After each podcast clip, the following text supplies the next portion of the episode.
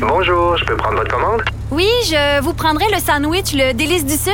Par contre, j'enlèverai le poulet, l'ananas, les oignons puis le fromage feta. Votre auto, c'est un espace où vous pouvez être vous-même. Euh, donc vous voulez juste le, le pain et la sauce? Oui, monsieur. Elle mérite d'être bien protégée. Et vous méritez d'être bien accompagné. Trouvez la protection la mieux adaptée à votre auto avec Desjardins Assurance et obtenez une soumission en quelques clics sur desjardins.com.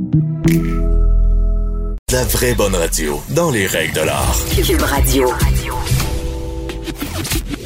Le, le commentaire de Mathieu Boccoté, dépensé pas comme les autres. Oui, il est essayiste, euh, sociologue, euh, chroniqueur aussi dans le Journal de Montréal. Mathieu Bocoté, bonjour. Bonjour. Alors Mathieu, on en parle beaucoup depuis déjà quelques jours, quelques semaines. Euh, on célèbre euh, les 30 ans. En fait, on parle beaucoup des 30 ans euh, de la crise d'Oka. On se rappelle tous, ça a duré quoi? Ça a 78 jours, quand même deux décès. Et donc, tu veux revenir sur, sur la crise d'Oka. Oui, ben en fait, revenir sur la crise d'Oka pour voir comment le regard qu'on porte sur elle aujourd'hui témoigne des mutations de la question autochtone, de la question amérindienne dans l'espace public québécois. Alors moi, ce qui me frappe, c'est qu'en 30 ans, fondamentalement, le point de vue qui était celui non seulement des Mohawks, mais des, euh, Warriors même, c'est-à-dire la légitimité d'un affrontement armé avec euh, les, autorités euh, québécoises et ensuite canadiennes, est presque devenu, c'est normalisé, c'est légitimé.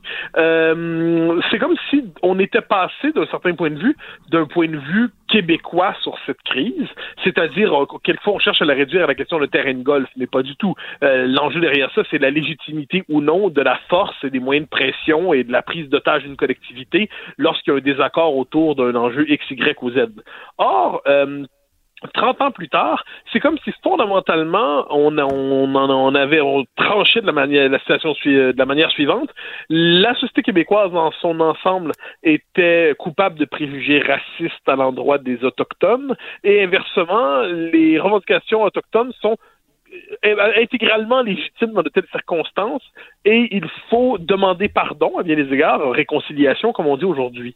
Or, me semble-t-il qu'il y a tout un sens de l'équilibre et des nuances qui s'est perdu dans notre euh, rapport à la question autochtone. Alors, s'il s'agit de dire, et je serai le premier à le dire sans la moindre gêne, que le, les autochtones sont condamnés au Canada dans une, euh, évoluent dans une forme de tiers-monde intérieur, où ils sont victimes d'un authentique racisme structurel qui est porté par la loi sur les Indiens du gouvernement fédéral, qui a véritablement refoulé les Autochtones dans des réserves, comme s'il s'agissait de gérer lentement leur déclin. Alors, il n'y a aucun doute, et on le voit dans plusieurs communautés à travers le Canada, que les communautés autochtones ont été tiers-mondisées à l'intérieur du Canada. Ça, il n'y a pas de doute.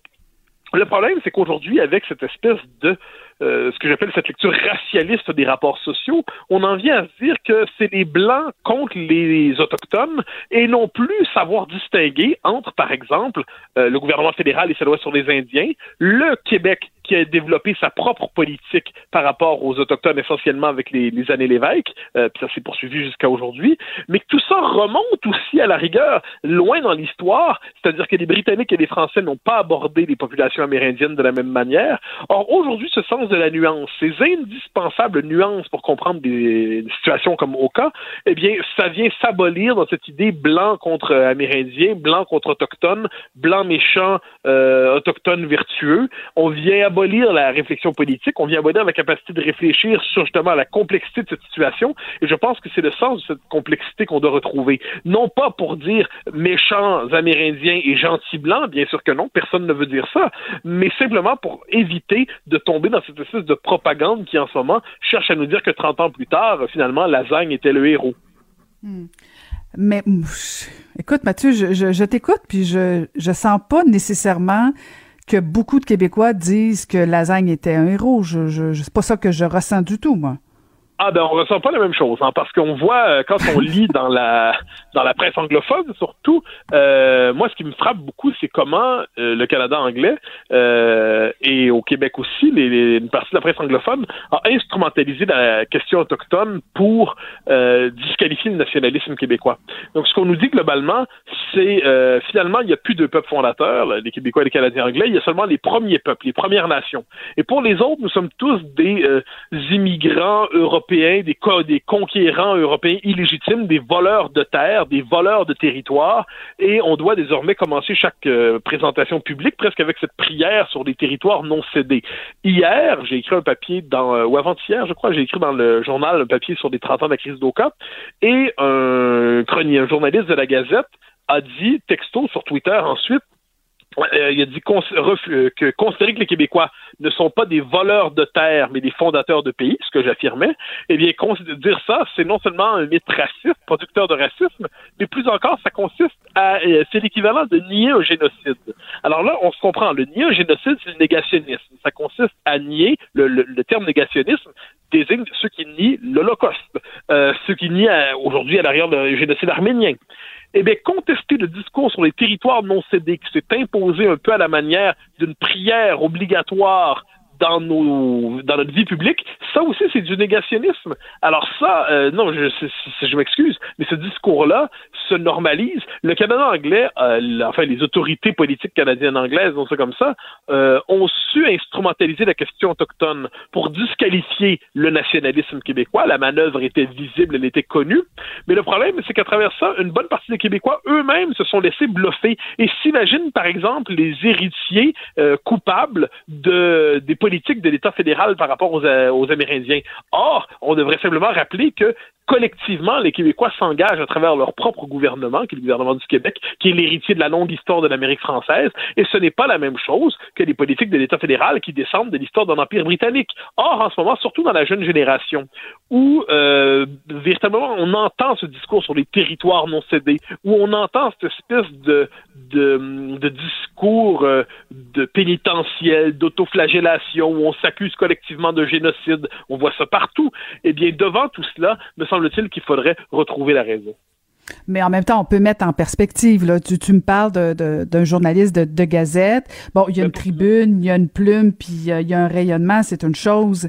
Euh, mais je pense que quand même les Québécois font la part des choses, Mathieu. Est-ce que parce que c'est vrai, tu, tu, tu, le rappelles souvent, ce discours qu'on qu'on entend, puis bon, ça devient presque un hymne dans chacun des discours, notamment euh, de certains élus, de dire bon, nous sommes de, sur un territoire non cédé. On sait même plus finalement lequel lequel dit vrai lequel dit faux. Moi, je pense qu'à un moment donné, il va falloir qu'on qu'on le fasse, euh, pas le débat parce que c'est pas un débat, mais il va falloir qu'on remette les pendules à l'heure de dire, ben voici ce qui s'est passé réellement, parce que non, mais oui, non mais Mathieu, que qu'un journaliste de, de, Gazette veuille changer le cours de l'histoire pour se déculpabiliser puis me faire sentir cheap, ça lui appartient. Mais il peut aussi pelleter du côté du fédéral. Tu faisais référence à la loi sur les Indiens. Euh, le Québec a fait pour les Amérindiens, pour la question autochtone, plus que ce que le Canada même pas commencé à commencer à amorcer de de même discuter comme comme discussion avec les autochtones. Fait que, je trouve qu'à un moment donné de, laisser de la place à ce genre de propos là, euh, je trouve qu'on qu'on lui donne trop d'importance, Mathieu. Ben, j'aimerais être d'accord avec toi, mais là, ce n'est pas le cas parce que quand justement l'ensemble de notre classe politique, les artistes, on l'a vu au spectacle la fête nationale, quand c'est devenu un discours mainstream de dire territoire non cédé, lorsque c'est devenu surtout dans la jeune génération euh, qui est passée par un, enseignement de l'histoire quelque peu euh, quelque peu torturé, disons ça comme ça. Euh, les faits étaient torturés au service de l'idéologie. toute une partie de la jeune génération est convaincue que nous avons commis un génocide en tant que blancs, euh, en euh, nous descendants de l'empire. Ben non, Mathieu, c'est pas tout le monde qui pense ça, c'est pas ben, vrai. mais, mais, quand, suffisamment de monde pour que ce soit un discours normalisé dans la jeune génération, normalisé à certains égards dans la classe politique, parce que quand la classe politique elle-même utilise le discours du territoire non cédé, c'est qu'elle accepte à l'avance cette idée de l'illégitimité des États qui se sont constitués en Amérique et notamment du Québec. Euh, les, les, prendre les mots au sérieux. Quand on dit territoire non cédé, c'est ça que ça veut dire.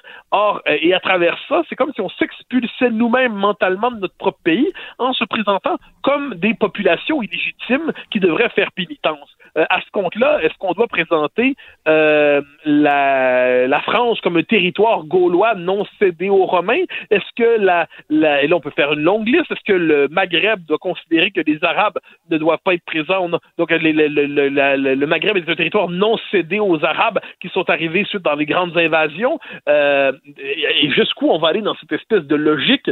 Euh, derrière ça, pour moi, il y a cette espèce de de, premièrement, d'esprit anachronique. Je pense qu'il n'y a pas pire manière d'aborder les questions historiques qu'à travers le biais de l'anachronisme. Euh, on plaque des catégories d'une époque sur l'autre. Ensuite, on est incapable de penser chaque époque dans sa singularité. Ensuite, on décide d'utiliser des catégories morales qui se substituent aux catégories analytiques.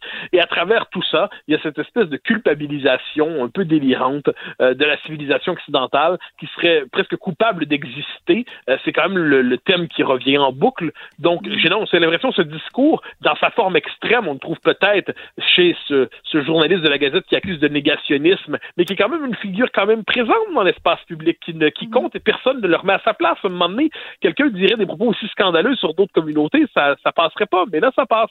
Et de l'autre côté, parce qu'on peut tout dire sur les Québécois francophones, tout dire, mais euh, quand le discours est, est, mainstream, normalisé, banalisé dans la classe politique, chez les artistes, je pense qu'on peut dire que ça devient un problème de société dans notre représentation de l'histoire. Et on ne devrait jamais oublier que l'histoire n'est pas qu'un sujet pour les historiens en cabinet. À travers l'histoire, c'est des représentations de la collectivité qui se dessinent. À travers le passé, c'est le présent qu'on caractérise. Alors, ce qu'on constate, c'est que les Québécois sont en train collectivement de se faire effacer symboliquement, collectivement, leur leur mémoire, leur histoire, pour se faire plaquer une mémoire qui n'est pas la leur, celle de, globalement, de l'histoire de l'Empire euh, britannique en Amérique. Euh, il serait peut-être temps qu'on se réapproprie notre propre histoire dans cette question, ce qui ne veut pas dire ensuite qu'on ne doit pas avoir une politique d'ouverture, de générosité, de la main tendue avec les, euh, les, les, les, nations amérindiennes. Ça ne veut pas dire qu'on ne doit pas être profondément généreux, qu'on ne doit pas tenir compte de toutes les situations, mais ça doit, on doit tenir compte en ayant en, en, en à l'esprit le sens des réalités et parmi ces réalités, faut-il le dire, c'est que l'État fédéral lui-même ne fait pas son travail. L'État fédéral lui-même est responsable de cette question et la laisse euh, se décomposer. Et les Québécois s'accusent de l'incapacité, de l'incompétence du fédéral. Ça, c'est ce qu'on pourrait... Ça, ce sont les effets symboliques de l'échec de la souveraineté. Hein. C'est-à-dire, on se croit symboliquement maître de tout, alors que pratiquement, on a des demi-pouvoirs impuissants. Puis, puis, quand on a des occasions de prendre tous les pouvoirs, ben, euh, on s'écrase. Oui, non, mais ça, c'est, la, c'est, l'histoire du Québec de ce point de vue. C'est-à-dire, à, deux reprises, on aurait pu prendre en main notre destinée intégralement et nous ne l'avons pas fait. À tout le moins, on a échoué, pour le dire comme ça. Et là, mm-hmm. mais on fait, mais symboliquement, c'est comme si on, on, on, en était capable. Et puis derrière ça, je le redis, il y a cette espèce d'illusion. Parce que nous sommes blancs, nous sommes tous pareils. Non, je m'excuse. Les Français sont pas des Allemands, les Ukrainiens sont pas des Russes et les Québécois sont pas des Canadiens. On n'est pas responsable. Les Français d'Amérique ne sont pas responsables des crimes de l'Empire britannique, à moins de décider que tout ça ne compte plus parce que tous blancs. Et ça, ça nous rappelle à quel point la catégorie de la race en politique vient abolir les civilisations, les religions, les peuples, les nations, les cultures pour nous voir simplement la couleur de la peau. Mais quand on ne voit que la couleur de la peau, on ne voit plus rien. Mais si on revient, Mathieu, à la question des... Parce que, bon, on parlait des 30 ans de la crise d'Oka. Euh, je regardais les reportages en fin de semaine. Bon, il y a, y a, eu des voitures qui ont manifesté ensemble, vu à cause de la COVID, tout ça. Euh, je sais pas jusqu'à quel point... Euh, ça a donné quoi que ce soit euh, pour pour pour euh, pour les Mohawks notamment. Euh, je ne sais pas jusqu'à quel point ça a fait évoluer leur dossier. Euh, c'est sûr que à chaque fois que on entend parler de la crise d'Oka, bon, ça, ça pour certains, c'est des mauvais souvenirs. Euh, je suis pas certaine que euh, la question autochtone a réussi encore une fois à, à percer au, Québec. Au Québec, on est sensible. Tu as raison de le rappeler, puis on a fait beaucoup. Mais honnêtement, euh, Mathieu, il y a quand même, il y a quand même euh, une question qui est pas réglée avec les autochtones au niveau de leur place dans la société. On peut pas juste blâmer toujours le Canada. Ah, mais je, je, à l'instant, je, je blâme pas toujours le Canada. Je dis qu'il faut pas faire semblant qu'il n'est pas là et puis que la question amérindienne, fondamentalement, euh, sur le plan formel, constitutionnel, ça, compte les institutions, c'est une responsabilité canadienne.